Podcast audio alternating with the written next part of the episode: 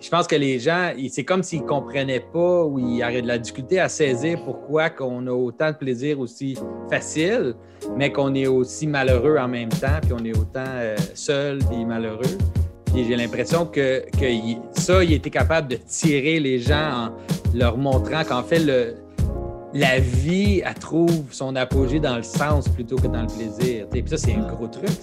C'est super simple, mais c'est vraiment important de, voir la différence entre une société qui est basée sur le sens euh, une société qui est basée sur le plaisir.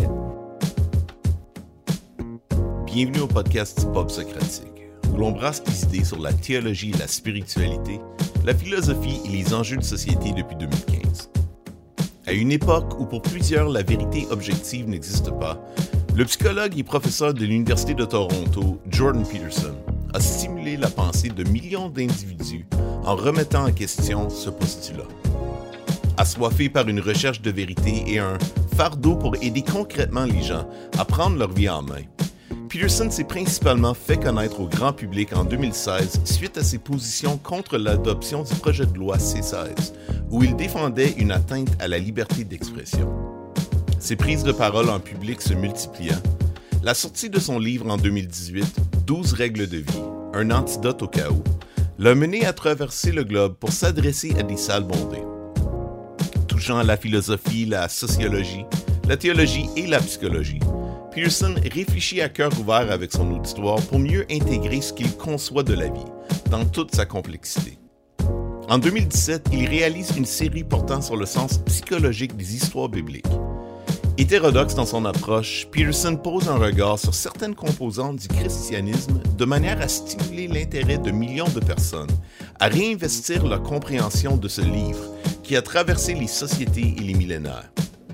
Finalement, après une année difficile où il faillit même mourir suite à des complications causées par une dépendance à un anxiolytique, il vient de publier son dernier livre en début mars 2021, Beyond Order 12 More Rules for Life. Figure vulnérable et imparfaite, Peterson est certainement un psychologue pas comme les autres, dont la pensée mérite une attention particulière. La première partie de cette discussion portera sur sa pensée et le besoin de toute personne de mettre sa vie en règle. Dans la deuxième partie, nous examinerons de plus près son influence quant aux récits bibliques et leur pertinence continue pour les gens d'aujourd'hui. Nous accueillons à cet épisode du pub Jonathan Pajot penseur, écrivain et iconographe montréalais, ainsi qu'ami de Jordan Peterson. À travers son podcast et chaîne YouTube The Symbolic World, Jonathan explore les modèles qui sous-tendent l'expérience du monde, comment ces modèles émergent et se rejoignent et comment ils sont le reflet de quelque chose de plus grand. Nous accueillons également Sophie Dawes, artiste et artisane montréalaise qui s'intéresse aux travaux de Peterson depuis 2014, moment où elle choisit de poursuivre une démarche plus intégrative entre les idéaux, la réalité et la spiritualité. Sabin Lévesque est professeur de cégep et étudiant à la maîtrise en philosophie à Montréal. Il s'intéresse à Peterson depuis plusieurs années tant pour son apport au niveau de la responsabilisation individuelle qu'au niveau de ses idées existentielles. Pour lui, Peterson a été un tremplin à de nombreuses discussions riches et profondes avec des individus désintéressés et déconnectés des milieux chrétiens traditionnels.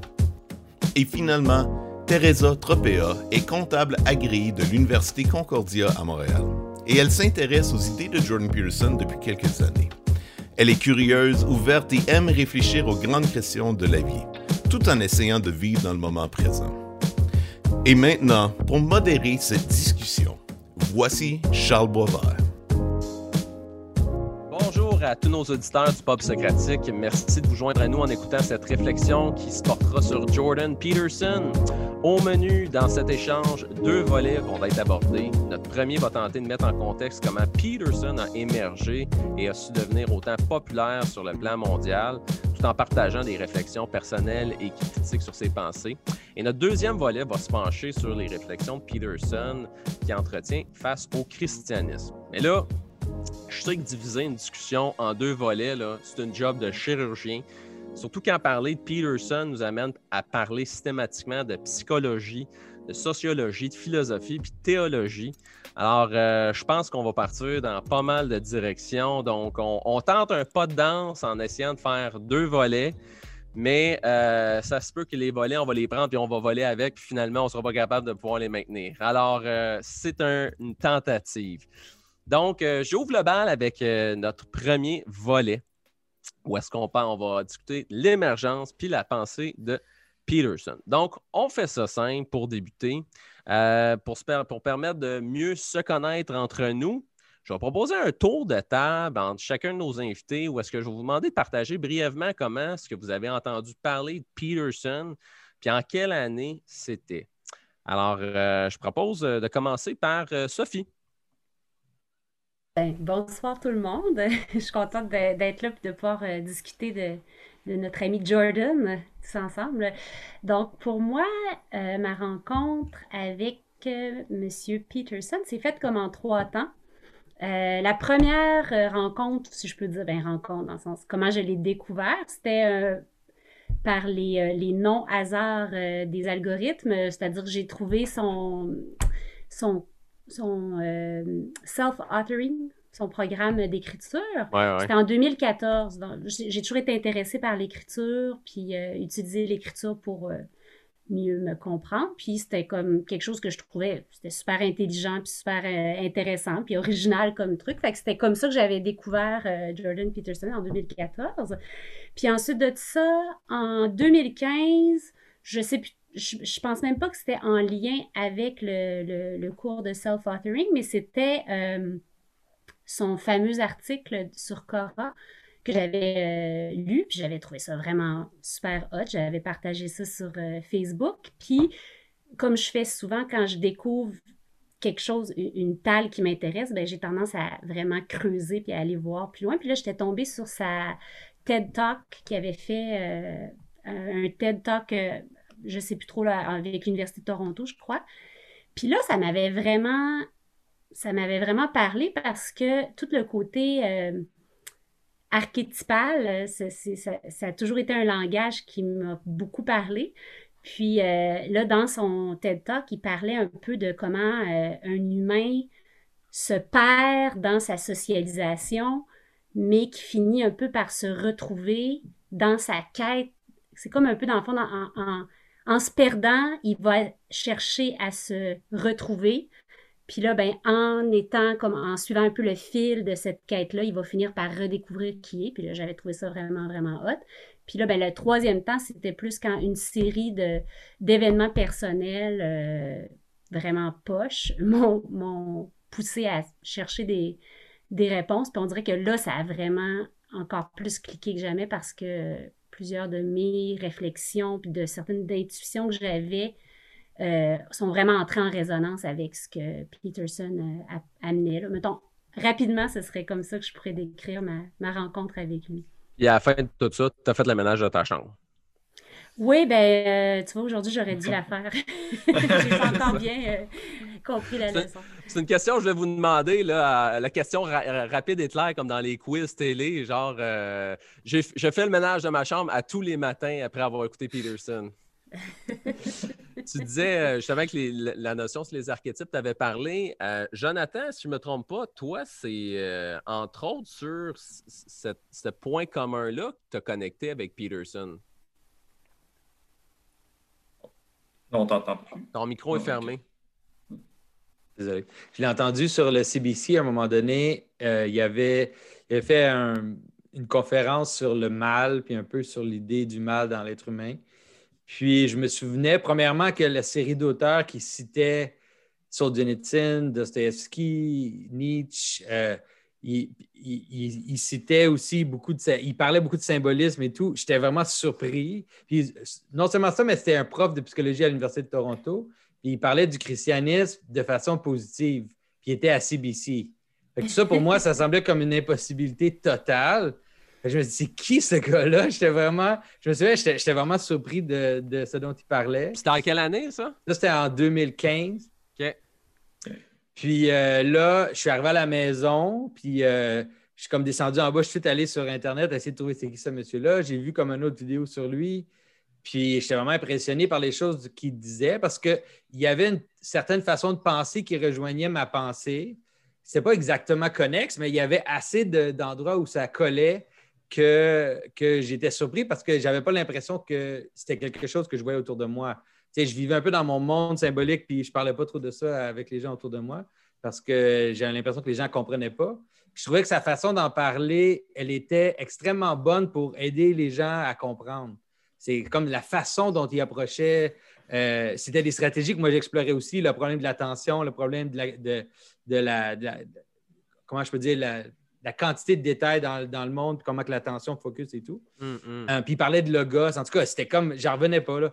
Fait que là, moi, je lui euh, j'avais fait une conférence à, King's College en Ontario. Puis j'avais parlé de tout ça, quasiment toutes les choses dont il parle, j'en avais parlé par rapport à l'idée du logos, puis la notion de la, comment la réalité se concentre vers des, principes, disons. Euh, fait que moi, je lui ai écrit, puis j'ai dit, ah, j'ai vu tes vidéos, je trouve ça vraiment génial. Euh, euh, j'ai pas l'habitude d'écrire à des gens comme ça. j'ai dit que j'étais un, artiste, j'ai donné un lien vers mon site pour mes œuvres d'art. Puis après, j'ai donné un, lien vers un article que j'avais écrit, puis aussi mon vidéo. Fait que le lendemain matin, j'avais un email de lui qui disait Ah, merci pour ton email. Si ça t'intéresse, tu aimerais peut-être ces vidéos-là. Il m'a donné des liens vers d'autres vidéos. je me dis, ah, c'est cool, c'est quand même touchant. Le fait qu'il prend le temps de m'écrire, je trouvais ça vraiment euh, généreux de sa part. Puis là, à peu près deux heures plus tard, mon téléphone, il sonne. Puis c'était lui qui m'appelait, en fait. Puis là, sa première question, c'est Where did you get that? D'où est-ce que tu as pris les choses que tu dis? Puis moi, j'étais, là, j'étais, un peu comme starstruck. J'étais un petit peu comme. Euh, c'était genre, OK, la vedette qui m'appelle et tout. Ben ouais. Euh, fait qu'on s'est parlé un peu, on s'est échangé. Puis finalement, il m'a invité chez lui. Je suis allé passer quelques jours euh, chez lui euh, à sa maison. Puis on s'est comme après, on a appris à se connaître comme ça là. Puis c'est comme ça que je l'ai que je l'ai connu, disons. Wow, tu as clairement la, la, mise en contact la plus, comment dire, croustillante de, chacun de nous avec Peterson. Mais c'est quand même assez intéressant. Autant, autant l'attention qu'il a portée à ce que tu disais, puis la rapidité à laquelle il t'a écrite. En tout cas, je pense qu'il y a une qualité qu'on peut donner à Peterson, c'est qu'il n'a pas de l'air de chômer à la job. Non, ça, c'est certain. Puis je pense que, tu sais, c'est comme lui, il était dans la même situation que moi, c'est-à-dire qu'il y avait une façon de penser qu'il essayait de, de, communiquer aux gens. C'est très difficile de communiquer ces choses-là, surtout quand les gens ne comprennent pas le sujet. C'est ça que je pourrais dire. Euh, fait quand il y a, c'est comme si on a reconnu une intuition qu'on avait en commun. Et moi, quand j'ai rencontré, c'est la même chose. Là, quand on s'est rencontrés, là, on avait des discussions euh, que je n'avais pas avec personne parce qu'on avait, on comprenait qu'on avait chacun des intuitions similaires. qu'on avait, des on avait facilement des raccourcis euh, dans nos mm. discussions. C'était facile de, parler de ces choses-là avec lui. Mm, mm, Merci beaucoup. Teresa, comment tu l'as connu, toi? Moi, je suis revenue de l'Italie. Je travaillais à Rome pour, euh, il y a 10 ans. Euh, pour 10 ans, là, je suis revenue à fin 17 et je m'ai re-rentrée dans tout le monde anglais, les podcasts et tout ça un peu. Puis je pense que c'était ce temps-là qu'il est devenu un peu fameux, non à cause des prénoms. Puis ouais. à YouTube. Puis peut-être j'ai commencé à écouter Sam Harris ou je ne me rappelle pas le lien spécifique, qu'est-ce qui m'a amené. Mais quand j'ai commencé à écouter, ce n'est pas les prénoms en tant que tels comme le sujet qui m'a attiré, et j'ai commencé à regarder ses cours de psycho. J'ai beaucoup aimé. C'est un homme intense, la manière qu'il parle, euh, il est très engageant. Alors ça, ça m'a apporté à le, voir, à voir tout ce côté psychologique. J'ai commencé à voir sa liste des livres. J'ai été lire Crime and Punishment de Dostoevsky. Alors c'est un peu ça mon, intérêt, mais c'était plutôt le côté psychologique. Hum, hum. Merci, Sabin.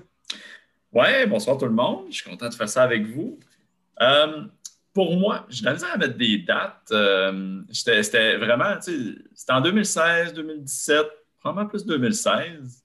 Euh, je me souviens, j'ai vraiment un souvenir clair que j'avais déjà euh, vu une vidéo de Peterson, un algorithme de YouTube qui m'amenait un de ses vidéos. Quelques mois auparavant, que je connecte vraiment fort avec lui. Je me souviens, j'avais écouté comme 20 minutes, puis je m'étais dit, il a vraiment l'air fâché, le monsieur.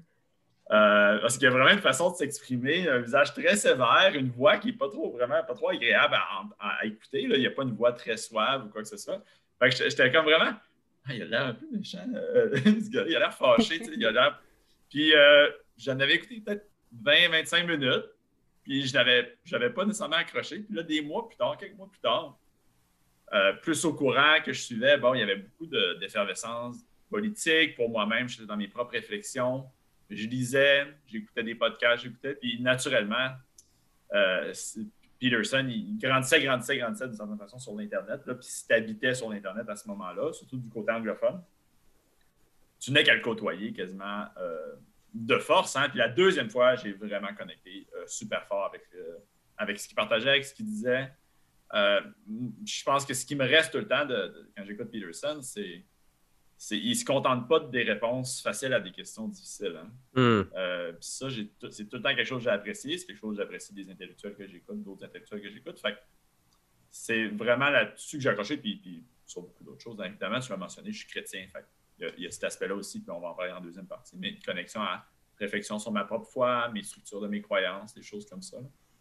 Euh, je pense que finalement, c'est ça pour l'ensemble d'entre vous. Peut-être Teresa, tu l'as ramassé euh, quand il était plus dans sa montée. Jonathan, Sophie, vous l'avez connu avant euh, que sa popularité devienne de plus en plus grande. Moi, c'est sûr que ce que je trouve assez fascinant avec lui, euh, autant qu'il peut y avoir des critiques euh, dressées à son égard, euh, quand je suis allé sur Amazon hier, juste pour voir 12, 12 Rules for Life, combien de reviews il y avait, le livre a 32 000 reviews, puis 4,5 étoiles j'étais comme dans ma tête, je me disais, man, moi, là, quand je veux genre acheter quelque chose, puis il y a genre 4 reviews, puis genre juste 4 étoiles, je suis super confiant de ce que j'achète. fait que là, je suis comme 32 000 reviews pour une aussi bonne cote, c'est comme démentiel. Fait que j'ai envie qu'on jase, tu sais. Puis on pourrait, on pourrait euh, ramener, euh, je pense, le New York, New York Times le disait, le qualifiait de l'intellectuel le plus influent de l'Occident. Euh, je pense dans la dernière année, pas cette année, une autre précédente, là, mais il y a vraiment eu quelque chose qui a accroché plein de monde chez lui. J'ai envie de vous demander qu'est-ce qui explique qu'il y a autant de monde qui ont convergé autour de lui? Puis là, je dirais converger positivement, peut-être un peu négativement aussi, mais euh, selon vous, qu'est-ce qui a le plus accroché le monde? Euh, je vais peut-être parler pour moi. Euh, moi, je me souviens d'un moment qui m'a accroché fort. je me souviens d'une conversation qu'il y a eu à Harvard, devant des étudiants à Harvard. Une vidéo qui dure deux heures, une très longue conversation. Puis moi, il y a vraiment un moment fort qui m'a accroché dans, cette vidéo-là. C'est qu'à un moment donné, il se fait poser la question euh, pourquoi tu es inconfortable avec l'activisme? Pourquoi c'est une mauvaise chose? On dirait que tu parles comme ça, que c'est une mauvaise chose que les jeunes personnes soient activistes, qu'ils sortent dans les rues, etc. Puis moi, je me souviens que sa réponse, ça m'avait vraiment un peu. Euh, j'étais à terre de, plein, de plusieurs points de vue, mais de deux points de vue en particulier. Euh, il a vraiment considéré la question, un bon deux, trois secondes, puis après ça, en répondant, il a dit ben, c'est parce que c'est trop public. C'est trop. C'est pas assez privé, une action, euh, d'être activiste comme ça, de sortir sur la place publique, de, de, montrer ta vertu. Puis là, de fil en aiguille, il connecte ça direct avec une histoire de la Bible, qui est l'histoire du. Euh, des deux personnes qui, prient sur la place publique. Puis en fait, il y en a un qui, se met au centre puis qui prie euh, euh, pourquoi je te remercie, Seigneur, mais en fait, euh, comme je suis. Puis l'autre, il fait juste se cacher, puis il se tape sur le, cœur, puis il, demande pardon. mais c'est juste la façon qu'il en parlait. C'est comme, comment dire, moi, je me serais jamais vu me justifier avec une histoire biblique. Je suis chrétien. Je me serais jamais vu me justifier avec une histoire biblique une opinion qui est vraiment une opinion comme random, pourquoi l'activisme, pourquoi pas, d'une façon aussi confiante, puis d'être pris aussi au sérieux par la foule. Je ne sais pas comment dire ça, là, tu sentais que tout le monde dans l'audience, c'est des étudiants de Harvard, prenait extrêmement au sérieux sa réponse. Ça, ça, ça m'avait vraiment accroché. je ne peux pas parler pour le reste, je peux parler pour les chrétiens qui ont été attirés à lui. Il y a vraiment de quoi de ça de dire, lui, il parle de ma religion d'une façon que moi, j'arrive pas à en parler. Hum. Euh, puis après il y a plein d'autres choses. Je peux laisser les autres répondre euh, à ce qu'ils pensent de ta question. Là. Jonathan, t'en dirais quoi? Bien, c'est sûr que moi aussi, c'est plus sur cet angle-là que j'ai été intéressé par lui. Euh, l'idée de la responsabilisation individuelle, c'est certain que ça a une valeur dans une société qui, qui prône euh, disons, le, divertissement, puis le laisser aller, le, disons, les plaisirs. On est comme une société de plaisir, puis en même temps, on tombe dans un genre de nihilisme. Je pense que les gens, c'est comme s'ils ne comprenaient pas ou ils auraient de la difficulté à saisir pourquoi qu'on a autant de plaisir aussi facile, mais qu'on est aussi malheureux en même temps, puis on est autant euh, seul puis malheureux. Puis j'ai l'impression que, que ça, il était capable de tirer les gens en leur montrant qu'en fait, le, la vie, elle trouve son apogée dans le sens plutôt que dans le plaisir. Puis ça, c'est un mm. gros truc. C'est super simple, mais c'est vraiment important de, voir la différence entre une société qui est basée sur le sens euh, puis une société qui est basée sur le plaisir. Moi, je pense que c'est ça le gros truc qui a accroché les gens. Mais disons, pour moi, c'est un peu ce que Sabin disait, c'est-à-dire que moi, ça fait longtemps, de toute façon, vous, le savez, vous les gars, vous le savez, ça fait longtemps que j'ai l'impression que les chrétiens, un peu, beaucoup de chrétiens en Occident parlent dans le beurre, là, qui, qui disent des choses qui ne veulent plus rien dire ou qui n'ont plus de connexion avec la réalité ou ils décrivent plus la réalité avec leurs propos. Euh, puis j'avais l'impression exactement que Jordan réussissait une fois de plus à démontrer comment les anciennes histoires, entre autres les histoires de la Bible, mais toutes les autres histoires, mais donc, en particulier l'histoire de la Bible, ils sont une genre de carte qui nous aide à comprendre notre expérience humaine. Puis ça, c'est comme si tu prends, c'est comme si tu prends euh, un trésor que les gens avaient, mais qui pensaient qu'il n'y avait aucune valeur, que ça fait des milliers d'années qu'on a, qu'on ne sait plus quoi faire avec. On a comme, c'est comme si on a un vieux cossin. Puis là, les gens ne savent, plus quoi faire avec. Puis il a dit, gars, je vais vous montrer à quoi ça sert, cette chose-là.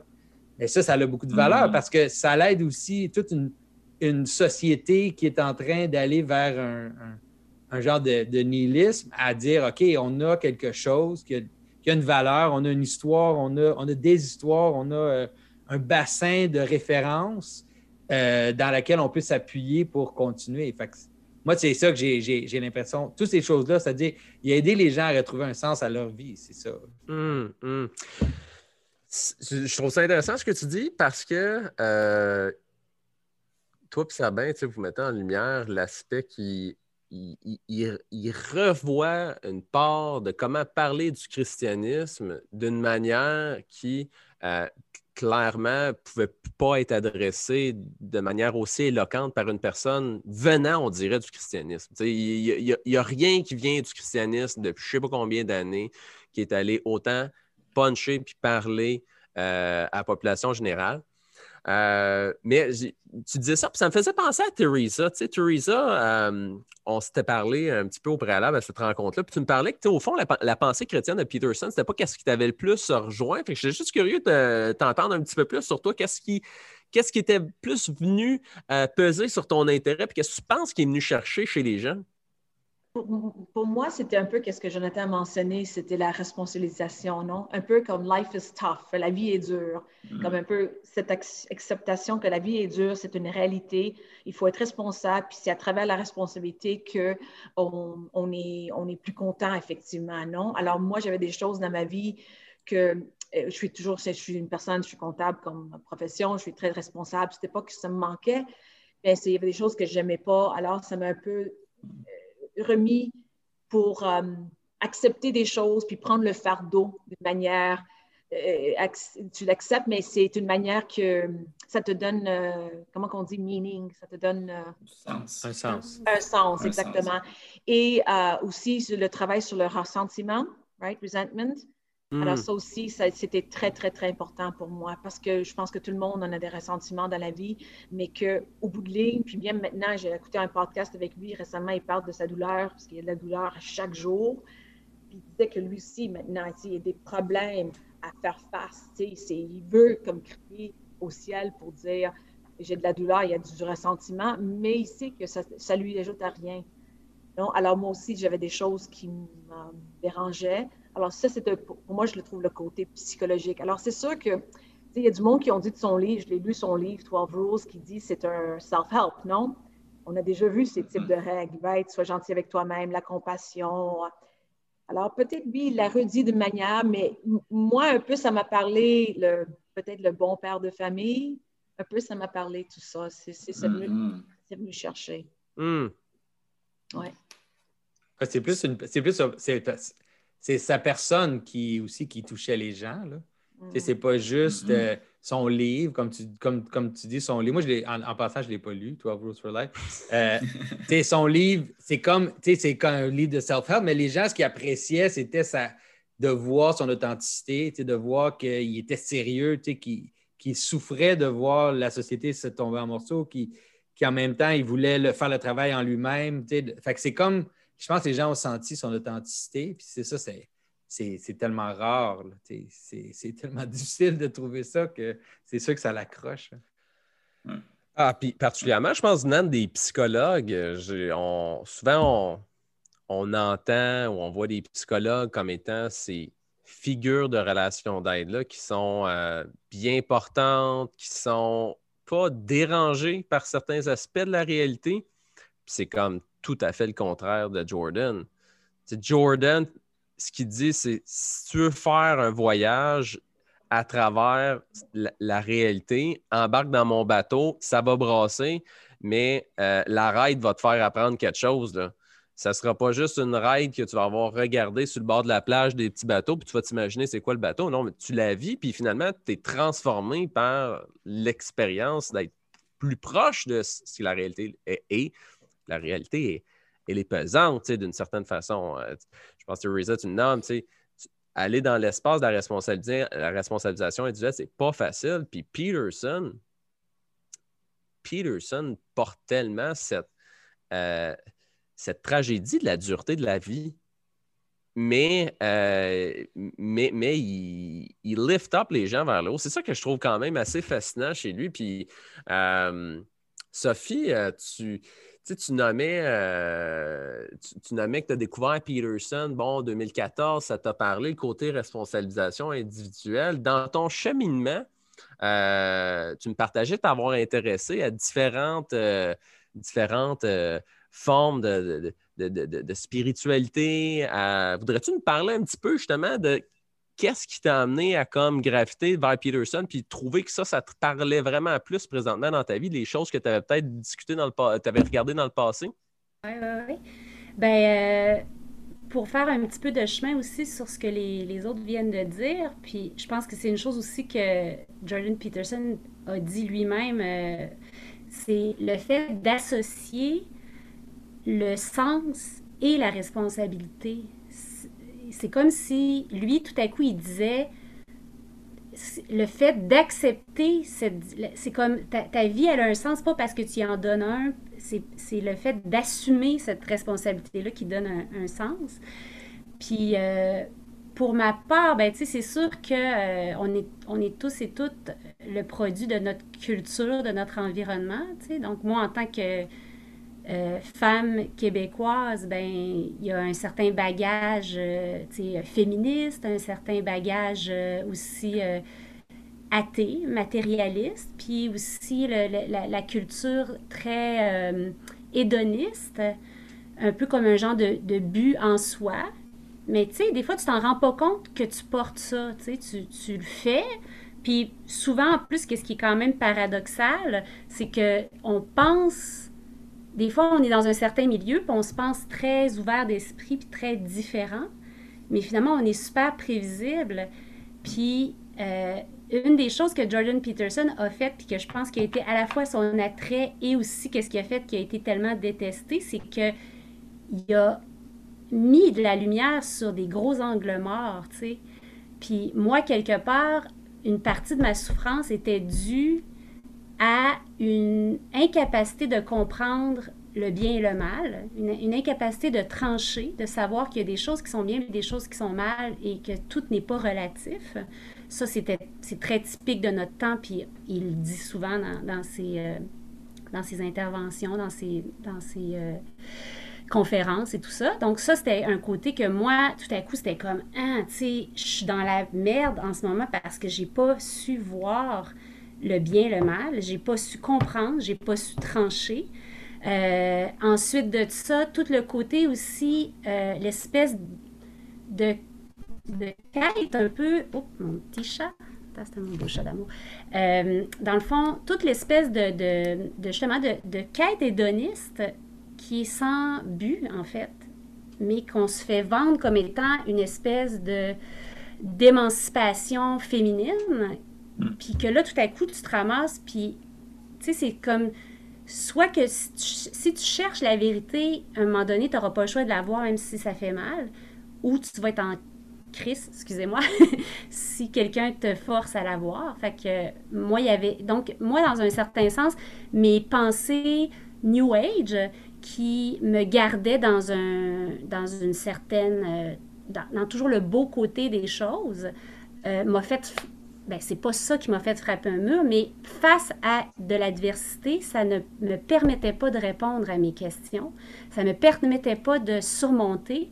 Puis, tout à coup, moi, ça, c'est une des choses que, que j'ai adoré de Jordan Peterson, c'était justement sa capacité de, un, de mettre de la lumière sur plein d'angles morts de notre culture contemporaine. Ensuite de ça, c'était aussi comme, euh, ben, un peu comme ce que tu disais tout à l'heure, Jonathan, qu'il y avait comme un peu déboussiéré, quelque chose qu'on avait l'impression qu'il était un vieux bibelot qui servait plus à rien dans le fond du grenier. Mais tu sais, c'est un peu comme jette pas le bébé avec l'eau du bain. Tu sais, euh, il y a comme dans le fond, c'est comme un peu s'il venait légitimer, euh, légitimiser pardon, le, côté bon du patriarcat, c'est-à-dire que en tant que femme québécoise, c'est plate à dire, mais on est élevé à penser que quasiment à la limite, on s'en rend pas compte, mais que quasiment la faute de tout, c'est à cause des hommes, puis c'est très faux. Euh, ça ne veut pas dire qu'il n'y a pas des choses là-dedans. Ça ne veut pas dire qu'il n'y a pas des choses du passé ou de la façon que le patriarcat a été euh, exprimé qui n'a pas besoin d'être visité, mais c'est faux de tout jeter ça. Puis aussi de, de tout jeter les valeurs morales qui venaient aussi avec le, christianisme, le catholicisme. Donc, euh, moi, je pense que c'était beaucoup ça. C'était comme un peu le, fait de, sentir des limites, de sentir des, des, frontières claires, de sentir aussi qu'on me montrait où j'avais où j'avais juste, euh, vraiment mal évalué les choses, qu'à un moment donné, ça peut pas toujours être la faute des autres, qu'à un moment donné, la responsabilité euh, est pas là toujours pour te, t'accuser ou te, te, rabaisser. Des fois, ça peut être pour t'élever au contraire, puis te faire voir que. Tu sais, en tout cas, je, ne sais pas si je réponds bien. à regarde, je pense, je pense, que tu dis plusieurs affaires, là, euh, puis ça va faire jaser la, gang, là, fait qu'allez-y. Mais je pense que ah. c'est vraiment bon par rapport à l'idée aussi de dire qu'en fait, la, de comprendre que la responsabilisation, c'est ça donne de la puissance, c'est empowering, comme on dit c'est ça aussi, c'est le contraire de la façon dont on nous le présente, disons, dans la, culture générale. C'est que la victime, c'est comme de jouer la victime, de que c'est la faute du système, c'est la faute des autres, c'est mes parents, c'est ci, c'est ça.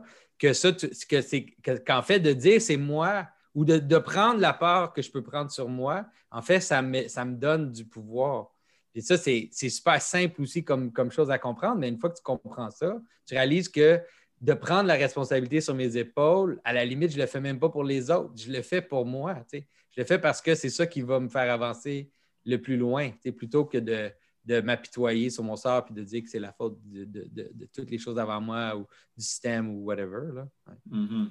puis il y a un aspect aussi, c'est quelque chose que toi, Jonathan, aussi, tu, tu ça, mais il y a vraiment un aspect qu'on vit dans. On a l'impression. J'ai une impression, je pense que c'est une impression partagée qui attire les gens à Peterson, qu'on vit un peu dans le monde à l'envers. Right?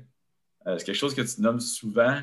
Puis je pense qu'il y a vraiment euh, de ça chez Peterson. Tu sais, quand, on dit de se responsabiliser, c'est pas que c'est pas que notre culture n'a pas un discours de la responsabilisation, mais c'est parce que le discours est à l'envers. on dit aux gens de se responsabiliser par rapport à des choses qui sont infiniment plus grandes qu'eux, des problèmes, des grands problèmes de société, puis ça, on devrait se sentir super responsable par rapport à ça. Non seulement comme sur des problèmes qui touchent toute la planète, mais aussi dans le temps. On, devrait se responsabiliser par rapport aux actions de nos ancêtres très, très, très, très lointains, qui ont fait quelque chose aux ancêtres de l'autre qui sont aussi très, très, très, très lointains. Mais on n'est pas responsable de nos actions ici présentes, on n'est pas responsable de ce qui, du petit monde privé qui nous revient de nos vies privées. Moi, je pense que ça, c'est quelque chose qui, qui m'a tout le temps beaucoup parlé euh, dans la pensée de Peterson. il y a vraiment un aspect de c'est pas qu'il n'y a pas un discours responsabilisant dans le monde, c'est qu'on nous responsabilise par rapport à toutes sortes de choses, comme les, le réchauffement climatique, l'état de l'immobilier au Canada. on, peut se, responsabiliser par rapport à tout un tas de trucs. Au final, c'est comme non, mais c'est parce que ta chambre elle, est pochette. Là. Ta chambre est en désordre. Euh, fait moi, je pense, ça, c'est, un point qui clive. Parce que moi, j'ai vraiment eu des conversations avec des gens par rapport à Peterson, département de philo, peu importe ce que j'ai étudié. Puis les gens y, allument ou ils rejettent un discours qui est responsabilisant par rapport à eux-mêmes. c'est vraiment, c'est vraiment tout ou rien pour une personne. Il y a comme personne qui peut être indifférent par rapport à, ce discours-là. Parce que c'est trop. Tu ne peux pas juste accepter que tu es responsable pour ta propre vie ou ce qui se produit dans ta vie, puis après ça, continuer ton chemin sans rien faire. C'est comme ça l'appelle. C'est vraiment un discours qui appelle à changer des affaires dans ta vie. Ça, du moment que tu le rejettes ou tu l'acceptes, ben là, ça, ça, ça implique des affaires dans ta vie. Euh, je pense que tu amènes, une, réflexion sur le fait que Peterson est un personnage qui est tranchant. Il y a des gens qui vont l'avoir traité de misogyne, de transphobe. Euh, qu'est-ce qui explique, au fond, qu'autant de personnes l'ont détesté sur ces sujets-là? Euh, Sophie, tu parlais qui mettait en lumière des angles morts. On pourrait vraiment, on pourrait juste déjà se dire, c'est quoi les angles morts qui a mis en lumière puis qui a amené un tas de, tas de briques puis de roches à se faire lancer dessus? En tout cas, j'ai, une, j'ai deux théories là-dessus, deux hypothèses. Euh, la première, ce serait, qui est, qui est peut-être moins sérieuse, mais j'ai drôle, mais tu sais, mettons, exemple, euh, tu prends un enfant roi, euh, à qui tu lui as dit qu'il était merveilleux, qu'il était extraordinaire, qu'il pouvait faire tout ce qu'il veut, puis il se fait jamais dire non. La journée que tu lui dis non, ben, il fait une crise de bacon à terre, tu sais. Fait qu'il y a une partie que j'ai l'impression que c'est un peu ça, c'est comme il est venu dire aux gens, hey là, là, ça va faire, arrêtez, là, tu sais. Genre, puis là, il y a du monde qui ont juste comme, ah, tu sais, ça a été la folie. Mais, mais en tout cas, c'est peut-être une partie d'hypothèse, mais une autre hypothèse, euh, si je la ramène à euh, en tout cas, moi, il y a une part de ces réflexions, puis de, ces, euh, de, ces, de sa mise en lumière d'angle mort, qui concernait euh, une certaine frange de gens auxquels j'ai peut-être plus appartenu que d'autres, mettons, on pourrait dire, parce que j'ai quand même été plus une bonne partie de ma vie faisant partie de, de, ce qu'ils appellent justement les liberals ou les, les gens plus euh, progressistes ou tout ça, tu sais, comme je, je suis une artisan, j'ai grandi dans un milieu, de, mes parents c'est des artistes un peu bohèmes, donc je veux dire, j'appartiens vraiment à ce milieu-là, mettons, euh, mon écosystème naturel, puis c'est que, euh, tu sais, il n'y a, y a, y a rien de pire que quelqu'un qui se pense vraiment bon et ouvert qui se fait dire Regarde, t'es peut-être pas si ouvert d'esprit que ça, ou qui se fait pointer. Tu sais, c'est comme si, mettons, tu as un gros orgueil par rapport à quitter ou une grosse image, tu t'en rends pas compte, mais que tu te fais dire Ben non, il y a, beaucoup de conséquences euh, inattendues à ton comportement, puis euh, tu t'es trompé, puis, tu sais, dans le sens. Euh, ben, je, pour prendre un autre exemple, mettons, quelqu'un qui se pense super bon et généreux voudra jamais se faire dire qu'il est cheap, donc, je pense que là, tout à coup, il, est en train de peu de, dévoiler des faussetés. Euh, donc, toute l'espèce de côté de se penser justement euh, euh, dont il y a beaucoup de prétentions dans, dans l'univers des gens qui se pensent ouverts d'esprit. il y a mm-hmm. beaucoup de fermeture d'esprit aussi, souvent, mais qui est cachée, puis qui est plus difficile à pointer que quand mettons, si t'es quelqu'un qui est conservateur, ben, t'as pas trop de problème avec le fait de, de, trancher, puis de dire qu'il y a des affaires qui n'ont pas de bon sens, puis de dire que. Tandis.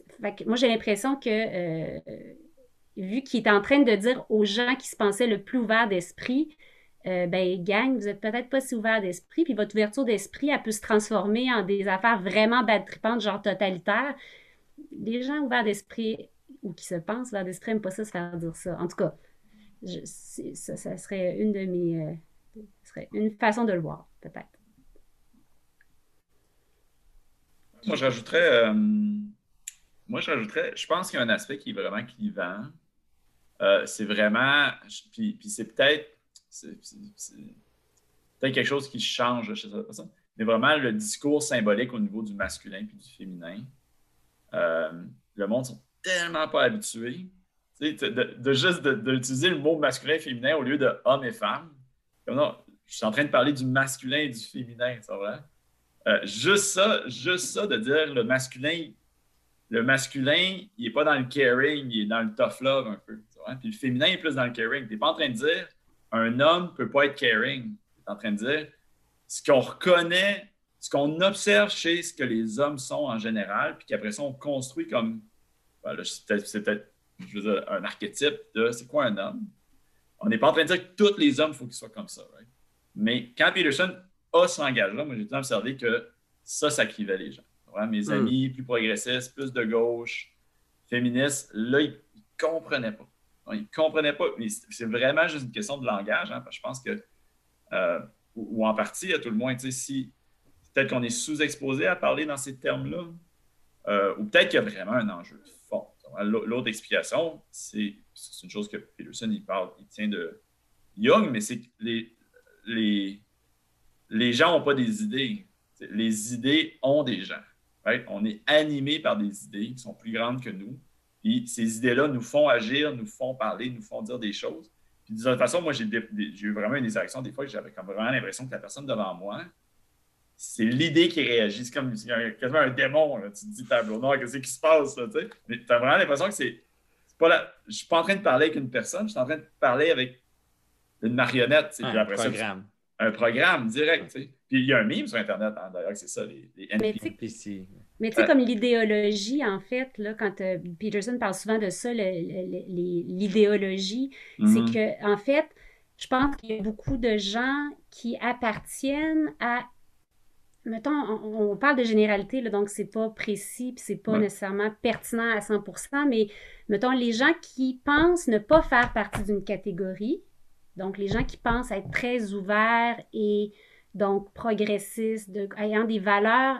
Oui, ils vont peut-être, mettons, peut-être qu'il y a des gens qui vont dire oui, je suis de gauche et tout ça, mais, mais souvent les gens qui sont ouverts d'esprit pensent qu'ils sont pas vraiment dans des catégories, puis ils pensent qu'ils ne sont pas comme les autres, mais alors qu'ils font partie d'une catégorie très facilement définissable, que quand tu n'es pas dans ce groupe-là, les autres les définissent, mais eux, ils pensent, ou on pense, mais je me sens moins là-dedans maintenant, mais donc, euh, je pense que quand, comme tu dis, les gens réagissent à, l'idée, c'est que dans le fond, lui, il venait dire regardez, il y a un contour très défini là, à votre groupe. Là. Puis ce contour-là, il est comme ça. Puis il y a des dangers aussi. Là. Vous êtes, c'est pas juste bon et gentil et doux et plein de, bonté pour l'humanité. Il y, a des, il y a des dangers très sérieux là, à, à cette. Fait que peut-être que, tu sais, c'est comme un peu, il déclenche une idéologie qui se voyait pas. Fait que il y a, mm. peut-être une partie de ça qui crée des, grandes passions parce que, tu sais, quand, mettons, tu dis c'est des mots, mais quand il y a quelqu'un qui a juste passé tel mot, la personne, tu sens qu'il y a comme eu une espèce de, court-circuit. Juste, mettons, exemple, moi, je, l'ai vu avec Trump, exemple. Tu pouvais même pas, il y a du monde avec qui tu pouvais pas passer le mot Trump. Mettons, moi, que, que je suis juste curieuse, ça m'intéresse de, parler de lui, de parler pourquoi les gens sont intéressés à lui. Qu'est-ce que. Ou je sais pas, le décalage qu'il y a entre les médias puis qu'est-ce que j'ai pu entendre. Juste, mettons, de la curiosité. Mais vraiment, c'était comme. Ça, c'en est un exemple parmi tant d'autres que c'était comme. Ça se touche, puis là, non, non, non, c'est no, go zone, tu peux, tu peux même plus aller là. Fait que j'ai l'impression qu'il y a des thèmes très chargés, justement autour de, des notions homme-femme, masculin, féminin, c'est hyper chargé. Il y a des choses, des fois, que c'est comme un peu, c'est un terrain miné en partant. Si tu dis les femmes sont comme ça, les hommes sont comme ça, en partant, il y a du monde que tu, les perds, c'est impossible d'aller plus loin. Fait que. Puis Jordan, Jordan Peterson, on aurait dit des fois que même des fois, je, je me suis déjà demandé s'il n'y avait pas une partie de lui que il aimait ça, pas dans le sens de, pas dans un sens de mauvaise foi, là, mais comme un peu, on, va, on va peser sur le piton là, pour, euh, pour la. Ah, ben, euh, faut, faut le dire, il aime brasser à la cage. Ouais, tu sais, c'est ben, comme. Oui. Euh, ah, ouais, ouais, dire la chose qu'il faut pas dire, ben, on va la dire, puis on va la redire, puis on va la re-redire. puis en même temps, c'est intéressant de voir tout le phénomène autour, là. J'allais ajouter, s'il vous plaît. Moi, une, une chose qui m'attirait vers lui, c'est de son côté académique. OK? Je le voyais comme un homme très précis, la manière qu'il fait ses recherches, qu'il parle avec sa langue et tout. Et précisément pour vous donner un exemple où il, met la lumière comme l'équité salariale, non? Alors, tu sais, le côté activisme, c'est clair qu'il y a une, une inéquité, puis c'est totalement dû au gender. right? Mhm. La différence de gender homme-femme. Puis lui, il dit non, non, non. Il faut faire des études multivariates, je ne sais pas comment le dire en français. Alors, il y a, il y a plusieurs variables là-dedans. Ah, C'est- C'est l'intérêt, l'âge, gender, il y a d'autres. Moi, je ne sais pas le détail, OK? Peut-être gender, ça fait le plus gros pourcentage de cette inéquité. Mais le point, c'est que qu'est-ce que j'ai aimé, je trouve, avec, tu sais, j'ai revu l'interview qu'il a faite avec Kathy Newman, right? Puis un peu, je pense, Sophie, c'est un peu, la madame, un peu, elle avait cet esprit idéologue, non? Elle voulait vraiment l'attraper, le pogner dans un coin. Oui. Mais si tu voyais la manière que lui parlait, parce que, un, il est très, très, très intelligent et il est très articulé, articulate. Articulé, Alors- oui, oui. Oui. Alors, il a, il a coupé cet argument pour dire non, non, non, je te dis que c'est pas juste cette raison-là, il y a d'autres raisons. Alors, mais en plus, si je vous demande à vous, il a dit aussi, euh, tu sais, la, la, le, patriarchy, ça n'existe pas. C'est juste parce qu'on décrit la patriarchy, le patriarcat. En, en, en normes masculines. Alors, quand tu rentres dans les choses un peu, euh, il commence à t'expliquer. Alors, ça, j'ai pas mon idée claire. Et l'autre chose qu'il a dit, tu sais, il n'y a pas de privilège, si on veut parler de ça, le white privilege. Ça aussi, je ne l'ai pas compris parce que moi, je dis non. Moi, je ne comprends pas vers ce point-là. C'est des choses que moi aussi, ça m'a comme dit, oh, ça, un instant, Jordan, oui, maybe there is. Peut-être je ne devrais pas le dire white privilege, mais il y a du racisme systématique. Alors ça, je ne sais pas si vous voulez en parler pour voir. Alors, il y a des choses qui m'ont qui m'ont attiré, la manière qui est très précis dans ses recherches, la manière qu'il parle et qui voit tout d'une grande manière avec des années des années de, de, de recherche. Non, il voit ça de- comme euh, dans le grand sch- schéma, non? Mais quand on arrive à des points spécifiques, oh, il brasse, oui, parce que. Puis moi, j'en connais pas assez. Je suis trop novice pour comprendre s'il a raison ou non. Je peux pas Mhm. juger. Peut-être Jonathan a quelque chose à dire là-dessus. Là. Par rapport à quel, quel, quel point? Par rapport à Ah, ben, patriarchy ou? euh, ouais, ou, ou peut-être un point plus large de euh, c'est où est-ce que tu penses que Jordan, il y a des angles morts dans ce qu'il pense? Parce que moi, je suis un peu d'accord avec Ben moi, il y a plusieurs angles morts. Tiens, Ouais. c'est difficile parce qu'il essaie de parler de tout. C'est comme s'il offre une théorie de la réalité. Mhm. Fait que souvent, il y a des, selon moi, il y a des angles morts. Moi, je, moi, je crois que, que malheureusement, il comprend mal le postmodernisme. Oui. Il ne comprend pas les auteurs qui, qui, qui critiquent. Tu sais, Jacques Derrida, il ne comprend pas, il ne comprend pas Foucault. Il- euh, c'est à cause de Stephen Hicks surtout, parce qu'il il- il base sa théorie du postmodernisme sur, euh, sur le livre de Stephen Hicks, qui est horrible, c'est vraiment une monstruosité de livre. Là. Euh, fait que je pense que ça, ça lui crée un angle mort, mais son angle mort, il est un petit peu.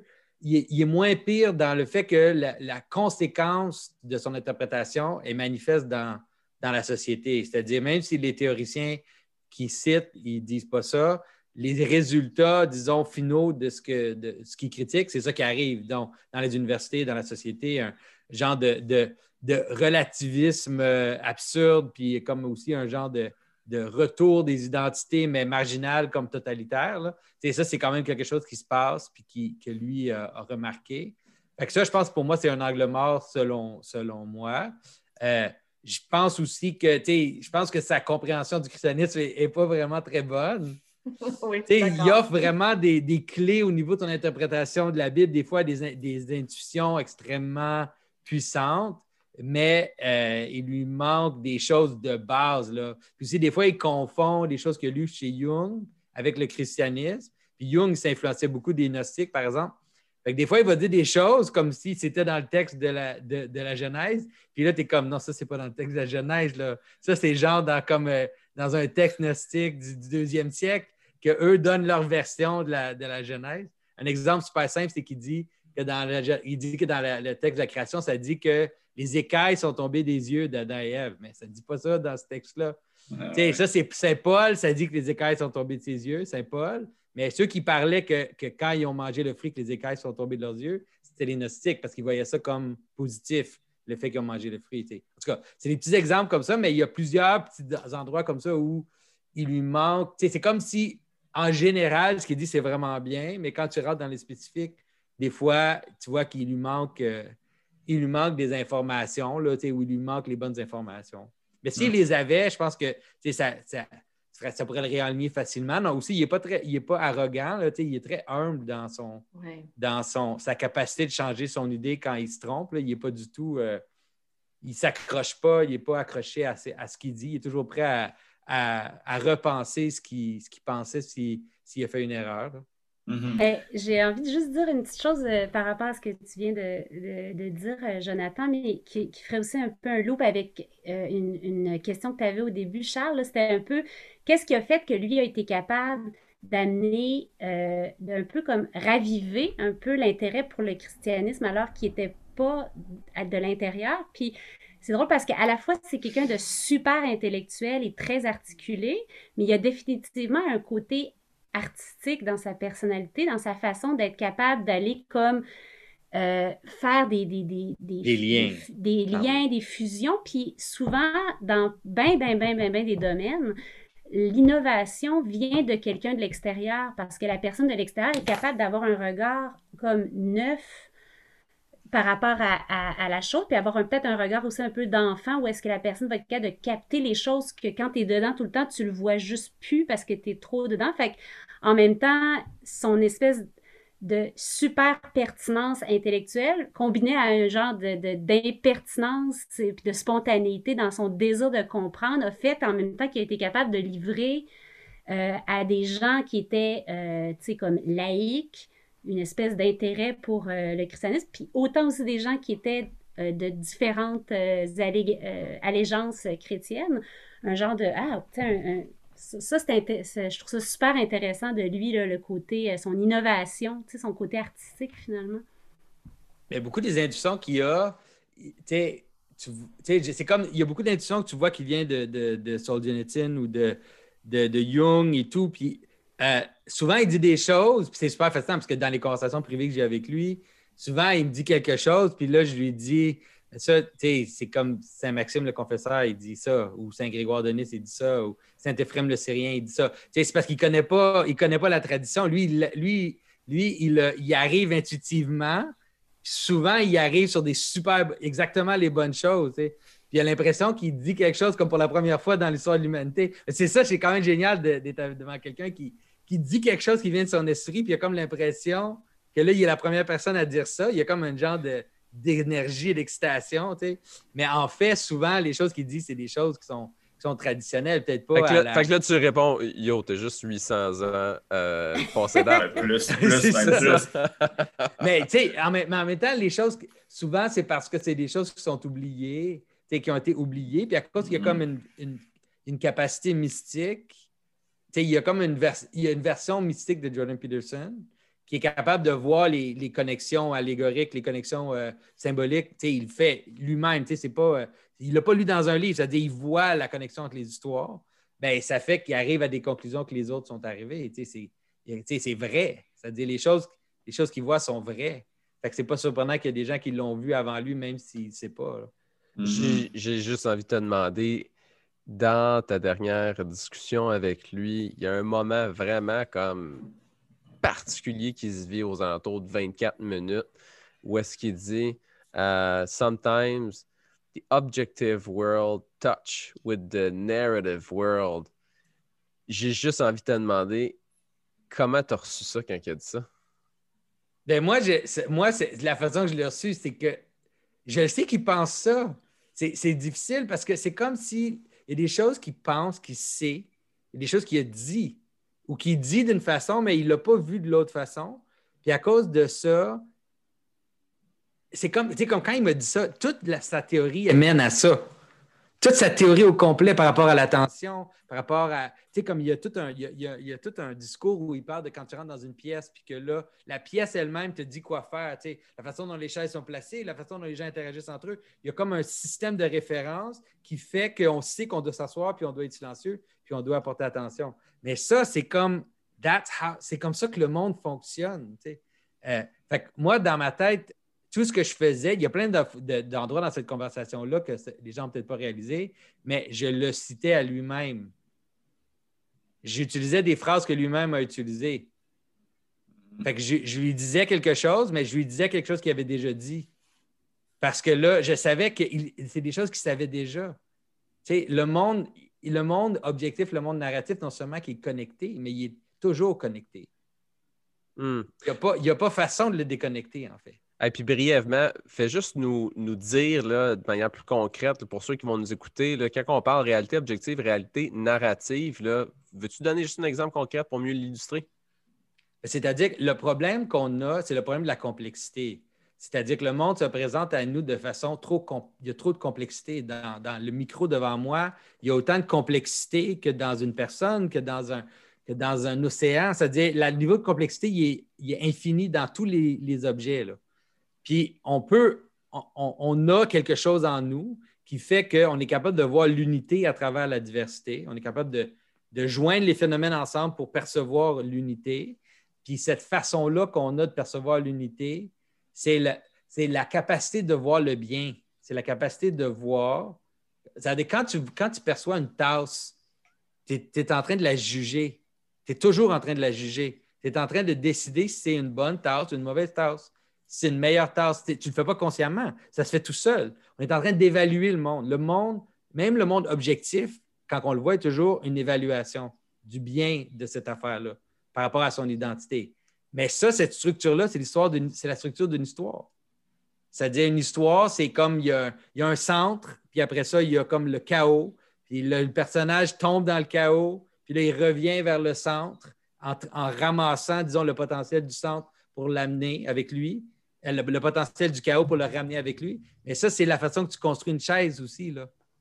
quand tu construis une chaise, tu, vois le but de la, de la chaise, puis là, tu prends du bois, tu prends des affaires, puis là, tu les mets ensemble pour arriver à un, objet qui, qui, remplit le rôle de, son but. Mais ça, c'est plus facile dans les objets qu'on crée, mais même dans les objets qu'on ne crée pas. C'est quand, tu quand on regarde, l'être humain, il perçoit des buts. Et Jordan, il en parle tout le temps de ça. Il dit quand on regarde une falaise, on ne voit pas une falaise, on voit un endroit d'où on pourrait tomber. Quand on regarde euh, un, terrain, on ne voit pas un terrain, on voit où est-ce que je peux marcher. C'est comme ça qu'on qu'on perçoit le monde. On perçoit toujours les buts des choses. fait le, monde objectif, disons, euh, même le monde objectif scientifique, il y, a, un million de choses que tu peux étudier de un million de façons. Si on choisit d'étudier une chose, c'est pour une raison. Cette raison-là est dans le monde narratif et pas dans le monde objectif. Si je choisis d'étudier, euh, je ne sais pas moi, les mailles des dents, c'est pas, pas dans le monde objectif. Il y a une raison pourquoi c'est important. Cette raison-là, c'est ça qui va mener ma recherche, qui va faire que des gens vont me donner de l'argent pour que je puisse le faire, qui vont faire que les gens vont s'intéresser à ma recherche, parce qu'il y a une raison derrière ça. Là, ça va être hmm, financé par les compagnies de pâte à dents. Moi, j'ai une question. J'ai envie de laisser la parole. Teresa, tu as un commentaire après Sabin, ta question? Non, je, voulais juste dire, effectivement, mais Jonathan l'a expliqué mieux. je voulais juste savoir un peu plus clairement le côté objectif versus le narratif. Alors, le, côté narratif, c'est l'histoire qu'on se crée dans la tête. C'est ça, Jonathan? Non, l'histoire, le, côté narratif, c'est-à-dire que les choses, notre perception des choses, elle est tout d'abord basée sur une histoire. La raison pourquoi on s'intéresse à quelque chose, la raison pourquoi on a des catégories de choses, c'est dans le monde de l'histoire, c'est dans un monde mythologique, c'est dans un monde de raison, un monde de but, un monde de, fonctionnalité.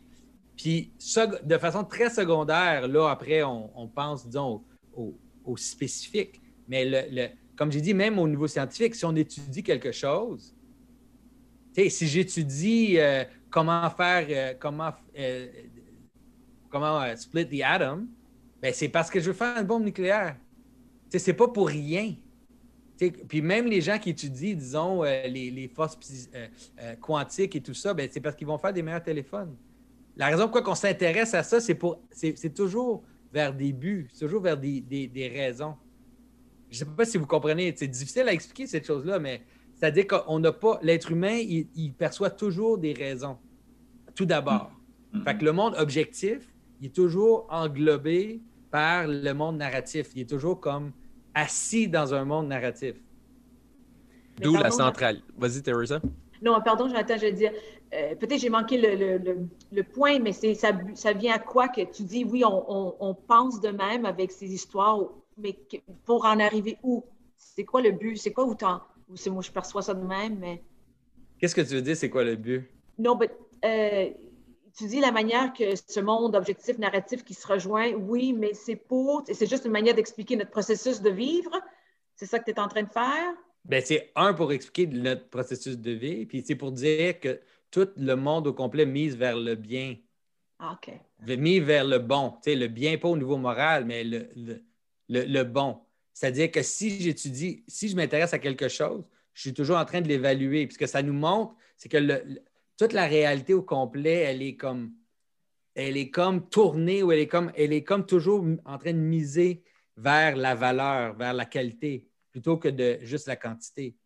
Alors, c'est une façon de voir la, réalité. Puis, puis, Jordan, lui, il, il vacille entre les deux, mais si tu le pousses un peu, il sait ça. Il sait que le monde est tenu par la qualité. Il sait que le monde mise, que, toute la perception humaine, elle, mise vers l'évaluation de la réalité, pas juste, un genre de, réalité neutre, l'idée de, de, boules de billard qui se frappent ensemble et que ça n'a pas de raison. En fait, c'est faux, cette façon-là. C'est pas, pas comme ça que la réalité fonctionne finalement. Drôle parce qu'une une petite chose que j'aurais le goût d'ajouter par rapport à ça, que euh, moi aussi, c'était une chose que je trouvais super euh, intéressante quand. Ben, parce que moi aussi, je l'ai écouté, l'entrevue euh, que tu as fait avec Jordan Peterson dernièrement. Puis c'était quelque chose aussi qu'il répétait souvent dans ses.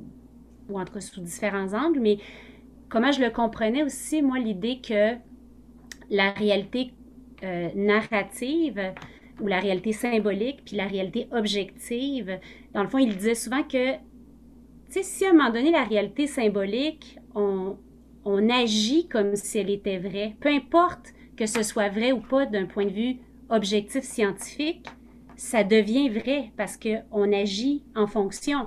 Donc, si par exemple, là je parle plus pour des gens qui seraient euh, euh, plus matérialistes ou euh, dans le, côté scientifique, mais dans le sens que le fait que quelque chose soit pas capable d'être prouvé selon les outils du monde scientifique, mais qu'on agit comme si c'était réel, ça devient réel. Si ça fait 2000 ans, exemple, que des gens se racontent une histoire qui donne un sens à leur vie, qui oriente leurs actions, qui oriente, ben, à un moment donné, c'est devenu un fait.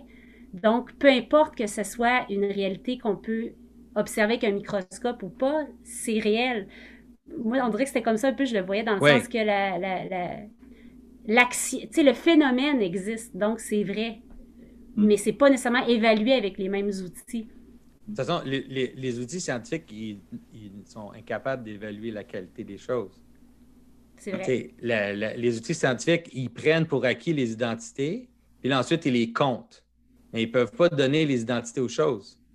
Il n'y a, pas aucun moyen scientifique de reconnaître les identités. C'est ça le problème de l'émergence. C'est un gros problème. C'est un gros, gros problème en ce moment au niveau scientifique, philosophique et tout. C'est qu'ils sont incapables de justifier l'émergence des phénomènes, c'est-à-dire de, passer de la multiplicité, disons, la qualité de l'hydrogène puis de l'oxygène, de passer de ça, d'être capable d'expliquer pourquoi ça donne quelque chose de mouillé, ben, ils ne sont pas capables de faire ce saut-là. Ils sont capables d'analyser l'eau puis de voir qu'elle est faite de ces morceaux-là, mais ils ne peuvent, pas, peuvent, peuvent pas faire le côté, euh, le problème d'arriver de, à des qualités supérieures avec les, ce qui est là inférieur. Ils appellent ça le problème de, strong emergence, l'idée de, phénomènes émergents qui sont pas qui sont complètement différents des, particules qui les, qui les, qui les font. Euh, mais ça, c'est vrai à tous les niveaux de la réalité. Ça descend jusqu'au niveau euh, quantique, mais ça monte jusqu'à des villes, à, des, à tous les phénomènes sociaux, tous les phénomènes. Euh, on a le même problème, c'est-à-dire, tu ne peux pas analyser l'identité du Canada scientifiquement. tu peux compter le nombre de personnes qu'il y a dans le Canada, tu peux compter le nombre de, de tel type de personnes, de telle type de personnes, mais tu ne peux pas dire que le Canada, l'identité du Canada, elle n'a pas d'identité scientifique c'est une identité qui, est une identité, c'est un, une, hmm. qualité émergente, mais on peut pas la, on peut pas la compter, cette qualité-là. La, hmm. beauté non plus, c'est pas quelque chose que la, qui peut être calculé de manière scientifique. Ouais. Hmm. Pourtant, c'est quelque chose de réel, mais c'est un mystère d'un point de vue scientifique. Par quoi on a certaines études qui nous parlent de la symétrie du visage comme étant une caractéristique qui suscite plus d'intérêt? Oui, mais la capacité de voir un visage, de reconnaître un visage, tu ne peux pas l'expliquer. tu peux pas totalement l'expliquer. Mais ça me fait penser à. Je sais pas si vous avez déjà vu ça, mais en 2014, quand il y avait, il y avait une, sortie de presse assez impressionnante de Google, qui avait sorti, qui avait construit une intelligence artificielle, qui avait réussi à reconnaître 75% du temps euh, un chat dans les vidéos YouTube qu'on mm-hmm. y avait feedé, right? Puis là, c'est la grande sortie médiatique. 75% du temps, notre ordinateur a reconnu un chat. Puis là, le gag, c'est un peu mon enfant de 4 ans, il reconnaît 100% du temps un chat.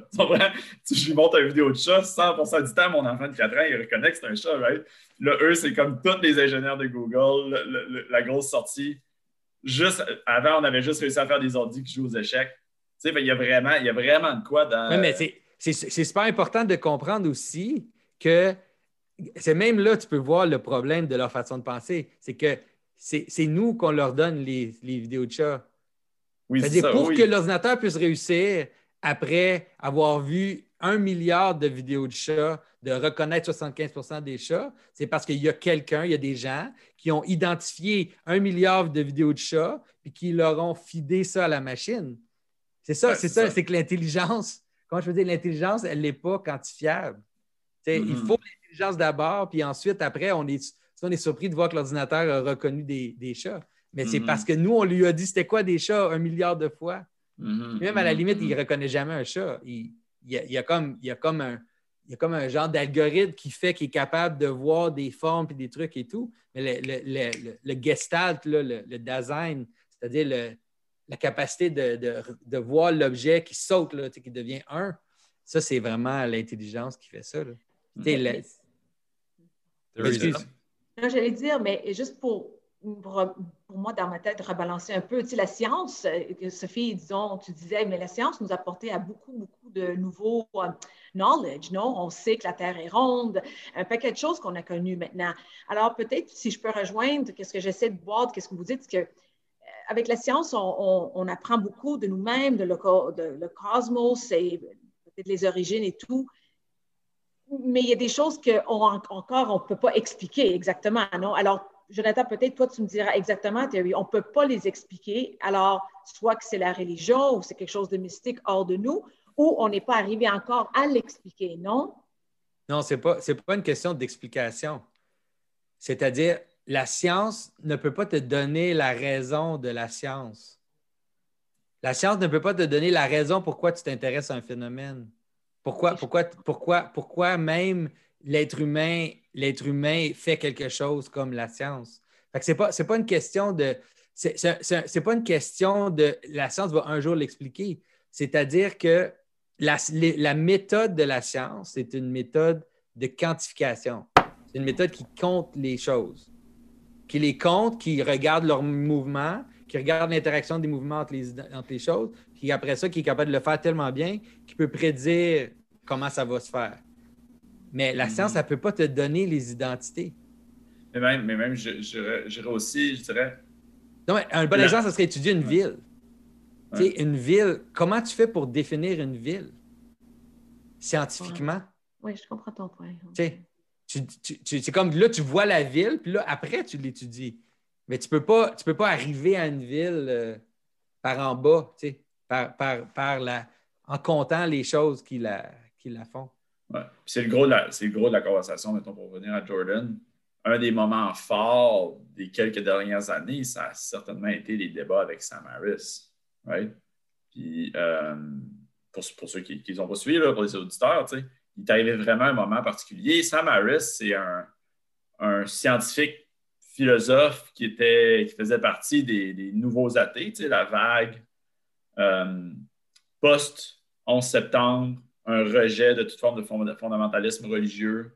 Euh, il y a quatre grands, euh, vraiment, qui se sont assis ensemble de, concert et qui se sont dit il faut qu'on tue la, maladie qui est la religion dans nos sociétés parce que ça va nous tuer cette histoire-là. C'était Richard Dawkins, Sam Harris, Christopher Hitchens, puis Daniel Dennett. Jordan Peterson a interagi souvent, plusieurs fois avec Sam Harris, mais en particulier, ils ont fait une série de quatre débats de plusieurs heures chacun sur leur conception de la vérité. C'est quoi la vérité, la place de religion, l'existence de Dieu. Euh, c'est un moment tellement fort parce que, surtout le premier débat, là, j'explique vraiment, je suis sûr que les, quatre, vous le connaissez, mais Premier débat, il s'est fait à Toronto. Il y avait à Toronto cette soirée-là une partie, une, une joute de hockey des Maple Leafs de Toronto. Les billets de la conversation entre Sam et Jordan se vendaient plus cher que la game de hockey des Maple Leafs de Toronto la soirée même. right? Ah. C'était- flyé, ça. des, des milliers de sièges. Je pense qu'il y avait 5000 sièges à vendre à Toronto. hein. Fait que c'était vraiment un, un- un moment marquant. Puis c'était exactement ça, d'une certaine façon, le, le- le sujet entre eux. hein. C'était de dire est-ce qu'on peut construire bottom-up Est-ce qu'on peut, du- des faits, tirer des valeurs? Euh, C'est un peu la question que tu poses, Jonathan. tu sais. Est-ce que, est que le fait, est-ce que du fait, on peut tirer une, évaluation de c'est bien, c'est mal, euh, c'est bon, c'est pas bon, c'est beau, c'est laid? Euh, puis Jordan, il dit en fait non. Euh, puis, je veux dire, c'est, une conversation vraiment intéressante. Moi, j'aimerais ça te demander, Jonathan, tu sais, par rapport à ce qui se passe avec Jordan en ce moment, moi, un, peu une question sous-jacente que j'ai- qui me trotte dans mon esprit depuis qu'on parle depuis tantôt, c'est selon toi, est-ce qu'on est vit toutes dans la même histoire? Est-ce qu'on vit toutes des histoires séparées parce qu'on est chacun dans notre bulle narrative puis on ne on, con- on connecte pas avec les autres? Ou, ou est-ce qu'on est entre les deux? Est-ce qu'on vit des histoires communes avec certaines personnes puis on est dans des histoires disjointes avec d'autres personnes autour de nous? Puis en relation à cette question-là, tu penses que Jordan il est dans quelle histoire en ce moment? Ben, Ça, la- fait, la- ça fait quasiment schizophrénique ta question. Ça l'air- Euh, on dirait que tu parles de réalité euh, parallèle entre les personnes. Là. Non, non, mais je suis la- curieux de c'est que les- la structure des histoires, la structure de la réalité, c'est une structure fractale. Fait que les, les histoires, les, les petites histoires, tu sais, ils, ils sont, ils ont une forme, la même forme que, que, qu'une grosse histoire. Puis les petites histoires, ils s'en- s'emboîtent dans les grosses histoires. Fait que les, les- vraiment, les bonnes histoires, ils sont faites de petites mini-histoires qui sont faites de petites mini-histoires. C'est vraiment comme, je sais pas si Comme vous savez des un- mini-récits qui deviennent des méta-récits. oui, c'est ça. Fait que c'est ça un fractal. Je sais pas si agrégation. vous savez, c'est quoi? Là, le- c'est comme un arbre, la façon dont un arbre est fait. Un arbre, euh, la structure de l'arbre, disons, tu as un tronc qui se sépare et qui devient des branches. Mais chaque branche a la structure de l'arbre. Si tu coupes une branche et tu regardes la branche, bien, la branche, elle a la structure de l'arbre. Si tu coupes une Mhm. petite branche sur cette branche-là, c'est toujours la même structure. Euh, puis les, les histoires, c'est comme ça que ça fonctionne. Juste quand je dis juste ça- comment ça fonctionne, c'est la, la- c'est la structure de ta respiration, si tu veux savoir. C'est la structure de- du battement de ton cœur. C'est-à-dire, c'est comme un, un- c'est comme un mouvement vers le centre puis un mouvement vers la périphérie. Il y a comme un genre de de- hum. in and out. C'est ça la structure de la réalité. C'est constamment comme aller vers l'identité puis aller vers la multiplicité. Ce mouvement-là de dedans, dehors. Ben, exactement. Fait que ça, Ouais. c'est la structure des- de, de toutes les identités de tout. Puis Mm. t'as- les histoires se construisent. Fait que toi, ton histoire est construite de, de plein de petites mini-histoires. C'est une journée, ça, a, ça a une structure qui ressemble à une semaine. Une semaine, ça a une structure qui ressemble à un mois. Puis un mois, puis un mois, ça a une structure qui ressemble à une année. Il y a des grosses structures comme ça, ça, s'en- ça s'emboîte une sur les autres comme ça. là. C'est comme un. Mm. Je sais pas comment d'autres l'expliquer. mais mettons, fait mettons plus, con- ouais, plus concrètement la question, comment, comment euh, je, mettons, dans, dans le contexte précis, Jordan, il, il vit quelque chose en ce moment. Il, il je veux dire, toi, tu le dis, symbolism happens. ouais. C'est le lui, psychologue le plus connu de la planète, puis il développe une dépendance à un benzo, right? Ouais. Qu'est-ce que ça veut dire, ça? Je ne Ouais. sais pas comment le dire. Ben, c'est un des problèmes. Ben, c'est parce que Jordan, c'est qu'il s'est placé entre les mondes. Si tu veux comprendre son archétype, là, ouais, ouais. il s'est placé comme entre plusieurs mondes, puis il a essayé de faire un pont entre les réalités. Mais le problème avec faire un pont, c'est que tu es entre les réalités. Fait que ça te Mm. déchire. Il est déchiré, il est déchiré par la réalité, il, est- il est- il est- il est- Mm. il est- il se fait, écarteler. Puis c'est comme, je pense qu'il joue un rôle important, mais il paye le prix d'avoir incarné ce rôle-là. Il, est comme, il a incarné un rôle social, puis là, maintenant, il, il, paye le, le prix pour. Puis, tu sais, disons, le- le- les causes, les causes, euh, la causalité euh, physique de ce qui lui arrive, c'est un peu secondaire à, la façon dont on voit ce qui se passe. C'est un peu secondaire à la façon dont on, le voit souffrir, puis on voit qu'il souffre euh, puis qu'il continue d'avoir un amour pour les gens, de continuer d'avoir un amour pour, pour les gens qu'il veut aider, qu'il a comme un genre de. Il est constamment en train d'être touché par combien, ce qu'il fait, euh, de, l'effet qu'il a sur les autres, mais en même temps, il souffre en même temps. Mais ça, ça ressemble à. C'est ça. C'est pour ça que les gens. C'est une des raisons pourquoi les gens sont attirés vers lui aussi. Là. Hmm. c'est ça qu'il joue. Il joue un genre de. C'est ça, un rôle d'intermédiaire. Jean-Baptiste. Le podcast du Pop Socratique vous est présenté grâce à une collaboration entre Multicé, Mouvement Jeunesse et Pouvoir de changer. Notre objectif est de cultiver l'esprit critique, l'écoute attentive et la prise de parole sensée, en donnant à chacun l'occasion d'interagir avec un enjeu ou un sujet d'intérêt actuel à partir d'une perspective de foi. Suivez-nous sur Facebook pour être informé de nos prochains épisodes et de la reprise de nos événements live.